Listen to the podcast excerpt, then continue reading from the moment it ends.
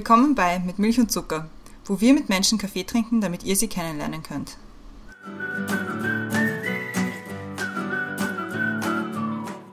In der heutigen Sommerfolge dreht sich alles um das Thema Kunst und Kultur. Mit dabei sind unsere Gäste und Gästinnen aus dem vergangenen Jahr. Camilla, Lilly, Max und Sören.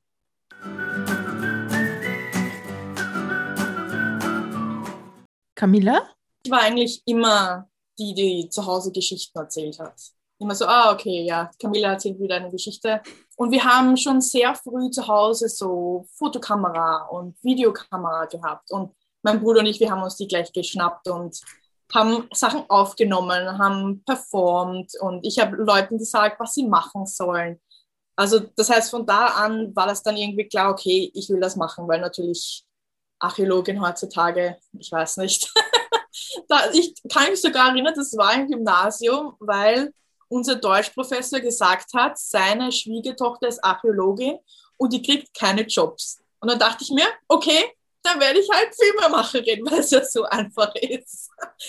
Und von daher war das dann so, ich habe dann einfach so ein bisschen nachgeschaut, okay, weil für mich war das immer klar, ich möchte aus Wien weg, sobald ich maturiere. Vielleicht, weil meine Mama genau dasselbe gemacht hat, wie sie maturiert hat, weil sie ist durch meinen Papa eben nach Wien gezogen. Meine Mama ist aus Dänemark. Und für mich war das immer klar, ich gehe weg zum Studieren. Das war immer so, ja, komme was wolle. Und dann habe ich eben geschaut, okay, also Filme interessieren mich eben total. Ich möchte irgendwas mit Filmen machen. Und habe eben damals schon gegoogelt und das war ziemlich früh und dachte mir, okay, möchte ich nach Amerika gehen? Möchte ich in Europa bleiben? Ich habe auch so ein bisschen an Kopenhagen gedacht, weil ähm, dänische Filme und skandinavische Filme habe ich extrem gern. Und dann habe ich eben diesen Kurs entdeckt in London, in Ealing, in den Ealing Film Studios. Und das hat irgendwie so gut geklungen, dass ich dann am selben Dachmittag zu meinen Eltern runtergegangen bin und gesagt habe, äh, ja, ich hätte für mich beschlossen, wenn es okay ist, ich möchte nach London gehen. dann haben meine Eltern einmal geschluckt und haben gesagt, okay, na gut, dann schauen wir mal, wie wir das schaffen, so auf die Art. Und dann habe hab ich ein Meet Meeting bekommen in dieser Schule und wir haben uns super verstanden. Und zuerst, aus irgendeinem Grund, wollte ich zuerst in Special Effects, weil das war einfach etwas, was mich so fasziniert hat, vor allem durch Harry Potter und diese ganzen Filme, wo einfach so viel möglich war. Und ich habe mich zuerst bei meinem Interview für diesen Kurs beworben. Und dann sagt der Leiter irgendwie so zu mir, ja, aber so wie ich rede, ganz ehrlich, das ist nichts für mich. Ich rede wie eine Regisseurin. Ich sollte eher den Regiekurs machen. Und dann dachte ich mir, okay. Und dann habe ich meine Mama nachher angerufen. Meine Mama war ganz traurig, weil sie sich gedacht hat, Regie, mein Kind wird nie Geld haben. So, ja, ich werde nie Geld verdienen.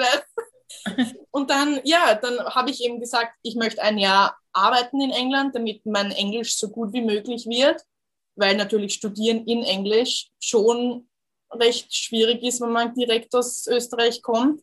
Und ich muss auch sagen, obwohl ich schon ein Jahr vorher gelebt habe, war das einfach so hart, die ersten Monate hier zu studieren. Also, glaube ich. Ich war so müde. Ich glaube, ich bin jeden Tag, ich bin nach Hause gekommen um, weiß nicht, um halb sechs oder so und war jeden Tag um sieben im Bett weil es einfach so viel aus mir herausgezogen hat. Aber es war auch, ich muss sagen, die beste Zeit überhaupt. Ich würde es wieder machen.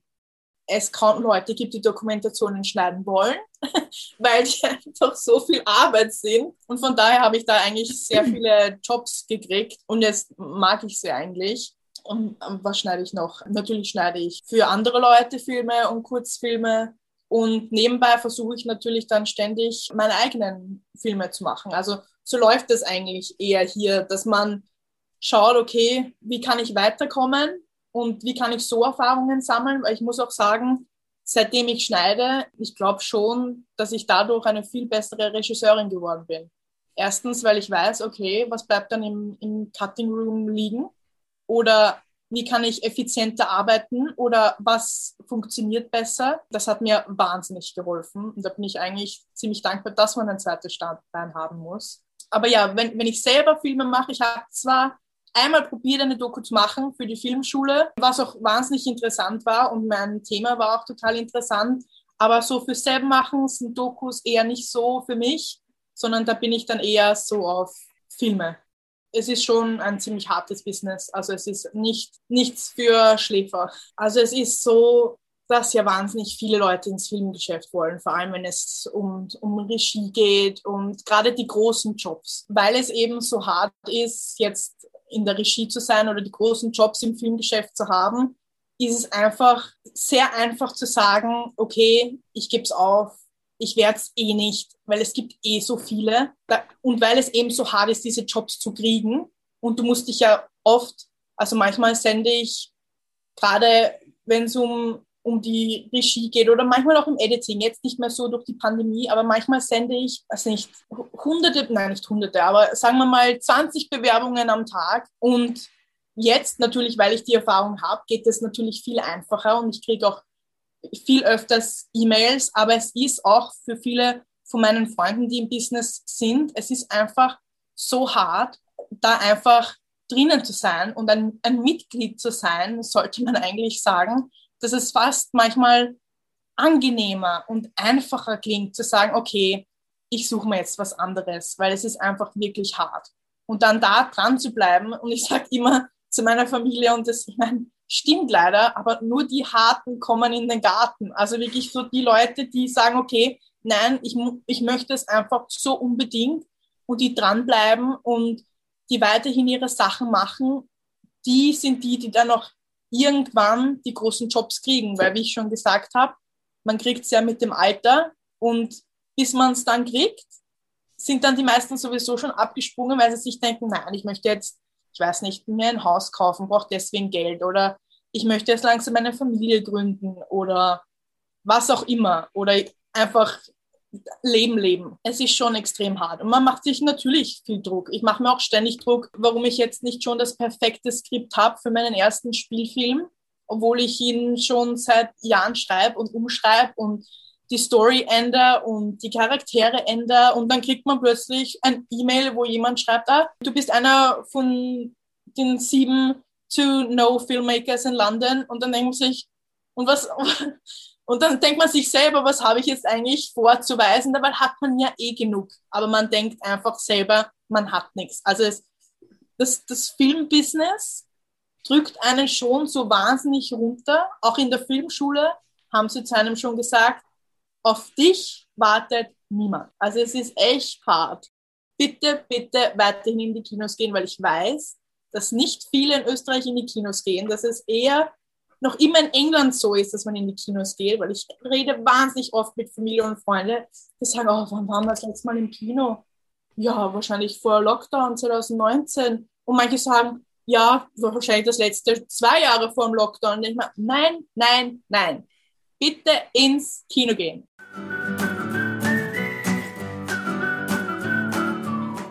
Lilly? Ich habe mich dann beworben an zwei Kunstakademien, das war die Angewandte und die Akademie. Und ich habe an beiden Unis die Aufnahmeprüfung geschafft.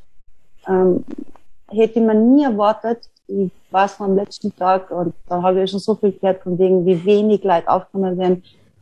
Und ich habe schon, ich habe keinen Studienplatz gehabt, ich habe keine Freunde gekannt, habe meine Koffer gepackt und war da schon beim Rausgehen und dann hat man immer auf die Schulter geklopft und gesagt, du, du stehst da aber oben auf der Liste. Und dann bin ich da gestanden in Wien mit 20 ohne Freunde und haben mir gedacht, okay, das möchten wir trotzdem durchziehen. Ähm, und ich war bei Gunter Damisch, das war mein Meisterlehrer. Und im zweiten Jahr habe ich dann die Aufnahmeprüfung für Malerei und Grafik noch dazu gemacht. Habe dann einen Engländer kennengelernt und bin nach England gegangen, habe dort meine Ausbildung fertig gemacht und aber auch nie das Lehramtsstudium aus die Augen verloren und habe dann an drei verschiedene Schulen unterrichtet. Das waren aber auch ganz verschiedene Schulen. Das ist auch ganz interessant. Die eine war nur eine Schule für ganz hochtalentierte Jungs. Da haben sie unter anderem neun verschiedene Sprachen unterrichtet in der Schule. Äh, die andere Schule war ganz ein gemischtes, ganz ein normales Gymnasium. Und die dritte war nur Mädels, eine Privatschule. Und da war ich dann Head of German. Ähm, ich habe Kunst unterrichtet und die war Klassenvorständin von einer Klasse mit ähm, anfangs zwölfjährigen Mädels und das waren 15 in der Klasse. Und meine A-Level-Schülerin war eine einzige. Also das ganze Schulsystem, das war in England schon ein anderes wie bei uns in mhm. Österreich. Und ich bin dann erst im Laufe der Zeit wieder zurückgekommen nach Österreich. Also der Werdegang so schnell zusammengefasst. Aber ja, ja. Ähm, Was meine Kunst betrifft, ich habe angefangen mit sehr, sehr großen Porträts. Die mache ich immer noch gern, die mache ich total gern. Porträts ist äh, so eine Leidenschaft von mir und ich glaube, die werde ich immer machen. Also wenn ich in einem Park sitze oder so, das ist äh, die Faszination, die ich habe mit Menschen, dass ich gern beobachte, dass mir auch das Zwischenmenschliche so interessiert und die Mimik und die Gestik von jedem Mensch ab 40 dann, wo ich mir gedacht habe, aber wo bleibt dann mein Leben, wenn ich immer nur arbeite und immer nur das mache und mich verbirgt und mir dauernd Gedanken mache, was jemand von mir haltet. Und das wollte ich nicht mehr und das war der beste Ratschlag, glaube ich, den ich, jemals Dreck habe. Und das möchte ich eigentlich die nächsten 40 Jahre machen. Ich möchte ich sein. Und das ist ein Prozess.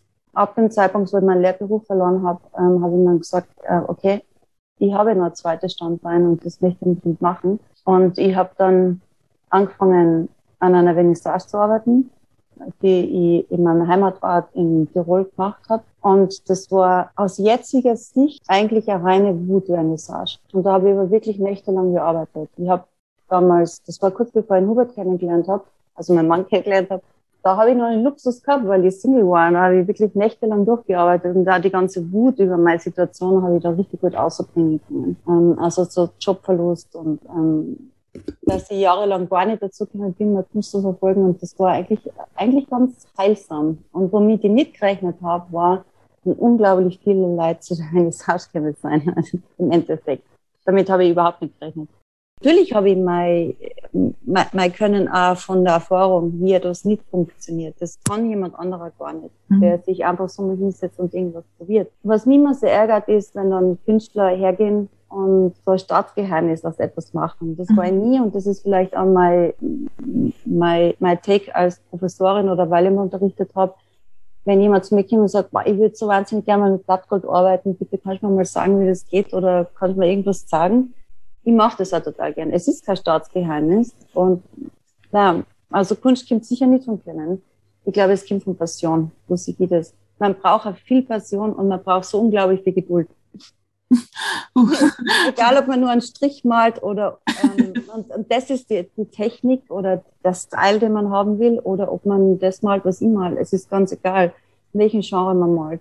Was ich wirklich schade finde, und das ist etwas, was ich noch sagen möchte, ist, dass ganz viele Künstler, wenn sie mal in einer Richtung wirklich Erfolg gehabt haben und dort gut verkaufen, dass sie da kleben bleiben. Also ich möchte immer jemand sein, der sich weiterentwickelt so das Quäntchen Glück gehört trotzdem dazu, dass, dass man sich das leisten kann, dass man sich die Zeit rausreißen kann, dass man jemanden hat, der an glaubt, dass man vielleicht ähm, einen guten Autor kennenlernt, wem auch immer, oder dass man vielleicht einmal den richtigen Song Songtext findet und das macht glaube, man muss selber mit sich auch geduldig sein. Und dann kommt auch die Inspiration automatisch. Und was ganz, ganz wichtig ist, finde ich, ist äh, Urlaub und sich Inspiration holen, wo, wo man es ja herfindet. Also ich bin meine Inspiration in der Natur. Darum bin ich ja so oft gern im botanischen Garten oder äh, joggen oder auf Urlaub irgendwo. Und andere Leute finden ihre Inspiration irgendwo anders. Aber es ist wichtig, dass man da auch nachhakt, wenn einem das fehlt oder der Teil fehlt im Tag oder im Tagesablauf ich habe meine Ansprüche relativ runtergeschraubt. Ich glaube, wenn man mich vor zehn Jahren gefragt hätte, wäre meine Antwort anders ausgefallen.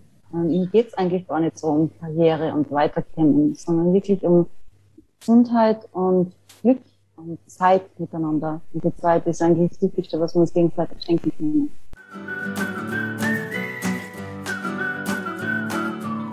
Max? ich, ich habe mich, ich frage mich öfter, ob es anderen Leuten so geht, aber mir geht's irgendwie schon die ganze Zeit so, dass äh, ich, ich habe meine meiste Inspiration irgendwie durch Musik. Ich glaube, deswegen mache ich auch irgendwie die ganze Zeit Musikvideos, weil ich kann leider kein einziges Instrument gut spielen. Ich kann überhaupt keinen Song komponieren oder irgendwas, aber ich könnte es gern und deswegen glaube ich, umgebe ich mich dann mit Musikern und mache für Musikvideos und ich finde nichts schöner als irgendwie Kopfhörer rein, so laut wie möglich aufdrehen, am besten tatsächlich S-Bahn fahren und aus dem Fenster schauen und sich vorstellen, wie die Welt zu dem Song funktioniert irgendwie. Also ich finde das mega cool und ich finde das Schöne irgendwie am Filme machen, dass man die Möglichkeit, die Möglichkeit hat, irgendwie diese Gedanken zu bebildern oder irgendwie zu versuchen, ich finde immer, also für mich zumindest das Video machen immer so eine Übersetzen der Gefühle, die ich beim Song hören höre, für andere Leute in Bildern, so quasi irgendwie darzustellen, was, was bei mir dabei rüberkommt. Da habe ich großes Glück gehabt mit meinem Kunstlehrer, den ich dann erwürgen habe dürfen in dem Film. Der hat mich witzigerweise zuerst einmal erpresst. Der hat, ähm, ich war, ähm, es war Pause in der Schule und ich habe damals eben meine Sketches gedreht und habe, die, die sind immer aufwendiger worden und, und mit immer mehr Schauspielern und keine Ahnung was. Und ich habe irgendwann dann einmal in so einem in so einer Pausenaula in der Schule Freunde von mir so einen Sketch gezeigt und habe nicht bemerkt, dass er auch in der Gruppe hinter mir steht mhm. unter den ganzen Jungs so also ich, und er hat das gesehen und hat gesagt, wer hat das gemacht? Und ich habe gesagt, ich habe das gemacht und ich habe mir gedacht, jetzt schimpft er mich, weil das irgendwie so ein, ein Film war, wo wir so Tekken nachgespielt haben. Ähm, wo die, wo aber die Waffen, die, die quasi die zwei Kämpfer links und rechts einsetzen, immer brutaler werden. Und dann hat er gesagt, das ist ziemlich gut, da müssen wir was draus machen. Und ich habe gesagt, so, okay, also na, sicher nicht. Und also, mir war das voll peinlich, irgendwie, dass der das gesehen hat. Und, und er hat dann einfach gesagt, also er, er hat das sicherlich überspitzt gemeint, aber damals irgend sowas gesagt wie, ich lass dich in Zeichnen durchfallen, wenn du das Zeug nicht zu einem Filmfestival schickst. Für mich war das in meinem Horizont überhaupt nicht möglich, dass diese, diese Pausenfilme irgendwen interessieren aus mich und meine Freunde, die vielleicht wahrscheinlich ein bisschen damit beeindrucken wollte mit, haha, ich kann so lustige Videos machen. Es war irgendwie, und, und dann ist eins aufs nächste gekommen und dann habe ich plötzlich mit ihm zusammen planen angefangen, wie wir einen Film für das nächste So und so Festival machen können. Und dann hat er mir gesagt, hey, da gibt's in, in Linz ein Filmscreening, da kannst du das hinschicken und da schaust du mal nach Wien. Und dann habe ich durch das Festival in Wien wieder wen kennengelernt, der dann das und das und dann bin ich so zu meinem ersten Filmjob gekommen und das dann Schlag auf Schlag so gegangen. Man muss auch sagen, dass lustigerweise meine Deutschlehrerin damals auch maßgeblich mitgewirkt hat, weil die hat gemerkt, dass ich überhaupt kein Interesse habe, Bücher zu lesen. Und die hat dann zu mir zum Beispiel gesagt, ich erlaube dir keine Arbeit über zum Beispiel das Buch Faust zu schreiben, wenn du einen Film dazu drehst. Und dann habe ich einen Film gedreht und dann haben sie zu mir gesagt, ich kann auch, wenn ich will, als Matura-Arbeit einen Film drehen. Und dann haben die das möglich gemacht, dass ich diesen Film herzeigen kann Matura, Matura-Komitee ähm, anstelle einer Arbeit zum Beispiel. Und das war extrem cool, weil es war einfach eigentlich ein 0815 Gymnasium und kein Gymnasium mit einem Kunstschwerpunkt oder irgend sowas wenn ich Sachen irgendwie gern machen würde, auch wenn ich merke, das geht sich eigentlich gar nicht aus. Also mir erzählen meine Eltern immer die Anekdote, dass ich früher von drei Leuten angerufen worden bin in der Schule, die mir alle drei gefragt haben, ob ich mit ihnen, keine Ahnung, meine Cousine will Max will so Barbie spielen kommen und dann mein bester Kumpel, hey, willst Radl fahren gehen und dann keine Ahnung was und ich habe alle Ja gesagt und dann haben wir einfach unter den Tisch gesetzt und habe zum Weinen angefangen, weil ich zur Mama gesagt ich weiß nicht, was ich jetzt machen soll.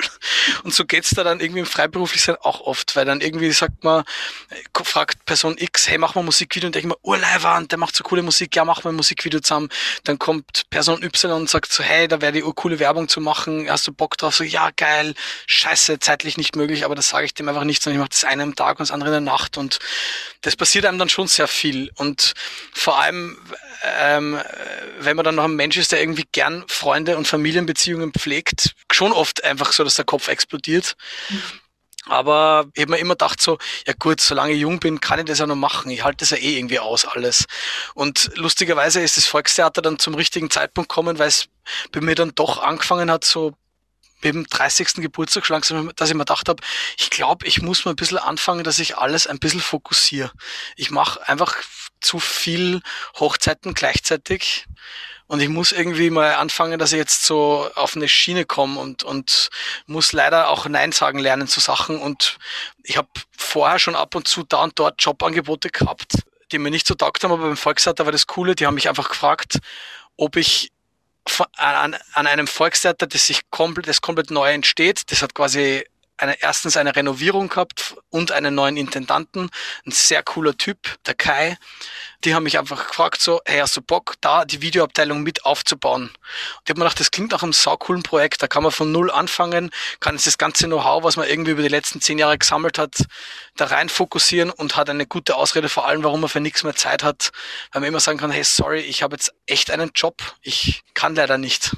Wenn man Video im Theater einsetzt, dass man die Regeln der Videokunst irgendwie da respektieren muss und da irgendwie versuchen muss, wirklich intermedial zu arbeiten. Also wirklich quasi zu versuchen, dass die Welt des Videos irgendwie mit einer, an einer Schnittstelle X mit der Welt des Theaters irgendwie zusammenkommt.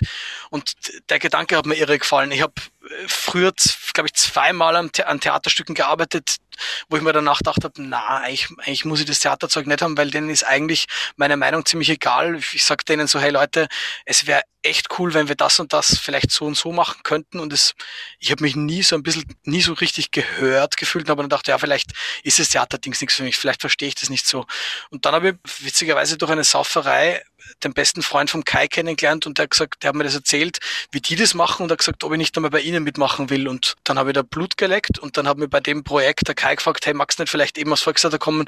Und der Kai ist halt einer, der, der, der ein Theater versucht, wo einfach wirklich viele Künste sich überschneiden. Also und, und das ist halt das Spannende. Und mein Teil ist quasi alles, was dann in diesem Rahmen an Bewegtbild passiert. Also sei es jetzt auf der einen Seite ganz klassisch alles, was nach außen hin passiert, was man so als Werbung sieht, als auf Instagram, keine Ahnung was, schaue ich, dass ich irgendwie meinen, meine künstlerische Richtung da ein bisschen drüber lege, auch wenn nicht alles ich selber mache, aber ich sage zumindest so, hey, es wäre cool, wenn, wenn wir die und die und die Sachen, dass wir quasi so einen Qualitätsstandard haben irgendwie. Und nach innen hin bei den Theaterstücken auch, dass ich irgendwie schaut, dass da coole Sachen passieren, dass die Videoeinsätze irgendwie spannend sind, dass ich vielleicht einen, meinen Senf abgebe da und dort, ohne jetzt irgendwie anderen Künstlern reinzukacken. Das ist so meine Aufgabe ein bisschen. Ich würde gerne den Leuten sagen, geht's Konzerte schauen, geht's ins Theater, geht's ins Kino. Die Branche ist wirklich ein bisschen im Arsch. Also es ist, es ist im Theater an allen Ecken und Enden fehlt's an, an Besuchern. Momentan auch im Kino, auch in der Konzertbranche, es werden reihenweise Events abgesagt. Es ist am schlimmsten trifft es ein bisschen die Off-Szene. Also es, es, es wird der Kunst gut tun, glaube ich, dass sie irgendwie genutzt wird, weil sonst verliert sie ein bisschen ihre Relevanz oder die Kultur. Und es ist irgendwie am Anfang komisch, aber es ist, es wäre irgendwie wichtig, glaube ich, dass wir wieder alle ein bisschen uns mehr daran gewöhnen, dass man rausgehen muss und was tun. Also ich finde es auch wichtig. Ich würde mich freuen. Es sind die Leute, die kommen mega happy. Wir haben lustige Partys hier im Theater auch. Es ist ein wirklich geiles Programm. Ich, ich finde es so schade, dass momentan so wenig los ist. Aber es ist Gott sei Dank, also es ist ein, das kleine Trostpflaster ist, dass es wirklich die gesamte Branche betrifft. Also weil sonst würde ihr depressiv werden, wenn wir jetzt ein neues Volksseite aufmachen und nur bei uns ist irgendwie beklemmend. Aber ich sage euch, es zahlt sich wirklich aus.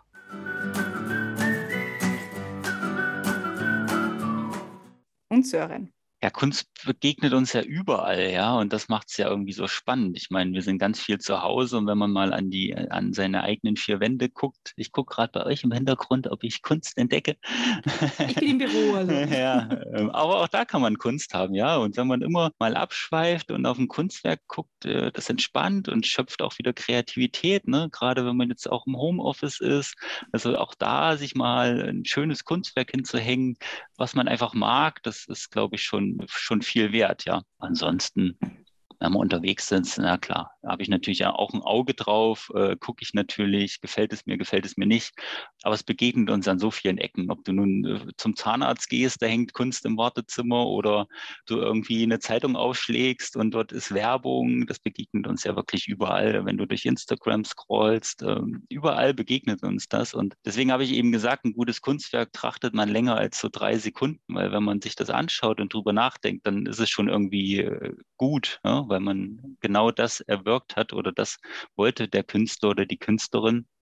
Man wird zum Nachdenken angeregt oder man schaut sich es genauer an oder entdeckt Details oder überlegt, was will der Künstler oder was wollte mir die Künstlerin eigentlich damit sagen. Und das macht es irgendwie so spannend mit dem Thema Kunst, ja. Und da war die Idee, warum ist es eigentlich einfacher, sein Auto zu verkaufen als sein Kunstwerk? Ne? Also wenn ich mein Auto verkaufen will, gehe ich hier um die Ecke und kriege ein Auto für 20.000 Euro, kriege ich sofort verkauft. Ja, aber mhm. der Künstler und die Künstlerin, die haben eigentlich gar keine Chance, das zu machen. Und so hat sich das dann einfach entwickelt, ne, während der Zeit. Und dann habe ich gesagt, Mensch, ich mache hier ein Ankaufformular auf meiner Homepage, das füllt ihr aus und ich garantiere euch, ihr kriegt innerhalb von 24 Stunden ein verbindliches Angebot von mir. Und da habt ihr mhm. dann die Wahl, wollt ihr das annehmen oder wollt ihr es halt nicht annehmen? Ne? Und so ist das dann ins Rollen gekommen, ja. Ein gutes Kunstwerk äh, macht es nicht aus, ob das in Galerie XY gekauft wurde, sondern es muss dich halt berühren und es muss dir gefallen. Aber ich glaube, Menschen kaufen von Menschen. Das ist, das ist wichtig. Also müsst ihr euch auch irgendwie natürlich im vertreten. Rahmen, ne, was jeder für sich selber verantworten kann und will, irgendwie auch was so ein bisschen von euch, euch preisgeben. Ich glaube, das gehört heutzutage dazu, einfach ähm, wenn man auf Social Media stattfindet. Das ist, glaube ich, so der Tipp so ein bisschen Persönlichkeit zeigen, wer man ist, was man macht, weil das verbindet die Leute mit einem und, und wie gesagt, ja, gegenseitig supporten, finde ich immer ganz wichtig. Wie gesagt, war schon immer irgendwie mein Traum, was Eigenes zu haben, wo man weiß am Ende des Tages, hey, das, das, das habe ich geschaffen und ich habe da irgendwie eine Plattform geschaffen für ganz viele Künstlerinnen, die die Möglichkeit bekommen, sofort Geld für ihr Kunstwerk Kunstwerk zu bekommen. Ne? Das Artistik hat ja zwei Seiten. Du hast einmal, sage ich mal, den Ankaufprozess, wo wir sagen, da wollen wir einfach, wenn jemand sagt, ich möchte mein Kunstwerk verkaufen, dann macht er das bei Atlistik. Dann, dann gibt es keinen Weg an mir oder an Atlistik vorbei. Ne? Das ist die Idee dahinter. Das wäre das wär schon cool, wenn du bei Google eingibst, Kunst verkaufen und dann ist Atlistik ganz oben. Und dann, dann läuft das über uns. Und dann haben wir auch die Idee natürlich, junge Künstler, die noch nicht so bekannt sind, anzukaufen treffen und gemeinsam mit denen zu wachsen. Ja, also jetzt ein Kunstwerk anzukaufen und in, in, in, ein paar Jahren ist das ein super bekannter Künstler und wir können sagen, hey, wir hatten das erste oder wir haben vielleicht sogar noch eins auf Lager, weil wir das Potenzial erkannt haben und damals drei gekauft haben und äh, eins haben wir noch. Das ist, sage ich mal, so die Ankaufsseite, wo ich sage, da wollen wir einfach oder will ich einfach hinkommen, zu sagen, dass Künstler ja, die Chance bekommen, innerhalb von 24 Stunden ihr Kunstwerk zu Geld zu machen oder Geld damit zu verdienen. Und auf der anderen Seite wollen wir bezahlbare Kunst auf den Markt bringen. Dass einfach Leute überlegen, fahre ich jetzt zu Ikea und kaufe mir einen Poster für 80 Euro, was jeder zweite hat. Ne? Dann gehe ich eine Woche später auf eine Party zu Freunden und der hat das gleiche Poster an der Wand. Aber jeder erzählt immer, wie individuell und wie besonders man ja ist. Ne? Aber dann kauft man irgendwie äh, das Kunstwerk oder das so ein Poster von der Stange, finde ich grausam dann gib doch lieber ein paar Euro mehr aus, kauft vielleicht ein Bild weniger im Jahr oder ein Poster weniger im Jahr und dann kauft euch wirklich äh, ein Kunstwerk von einem lebenden Künstler, von einer lebenden Künstlerin. Ihr kennt die Story, ihr kennt den Künstler vielleicht persönlich oder seid connected mit dem über Instagram. Äh, das ist doch viel mehr wert, ne, als, als diesen Konsum zu haben. Jetzt, jetzt kaufe ich mir da irgendwie so ein Poster. Also das ist so die Idee dahinter, ne, zu sagen, wenn jemand Kunst kauft und bezahlbare Kunst, das ist ja auch die Philosophie, dass wir, sage ich mal, nicht Bilder anbieten, die mehrere tausend Euro kosten, sondern bei uns geht es halt ab, ab 60 Euro los und geht bis 400, 500 Euro. Ich glaube, das ist stemmbar ähm, dann kauft doch lieber ein bisschen weniger, aber dafür irgendwie was Originales. Und ihr wisst genau, das hat ein Künstler gezeichnet und das Kunstwerk gibt es nur einmal auf der Welt. Das ist irgendwie cool.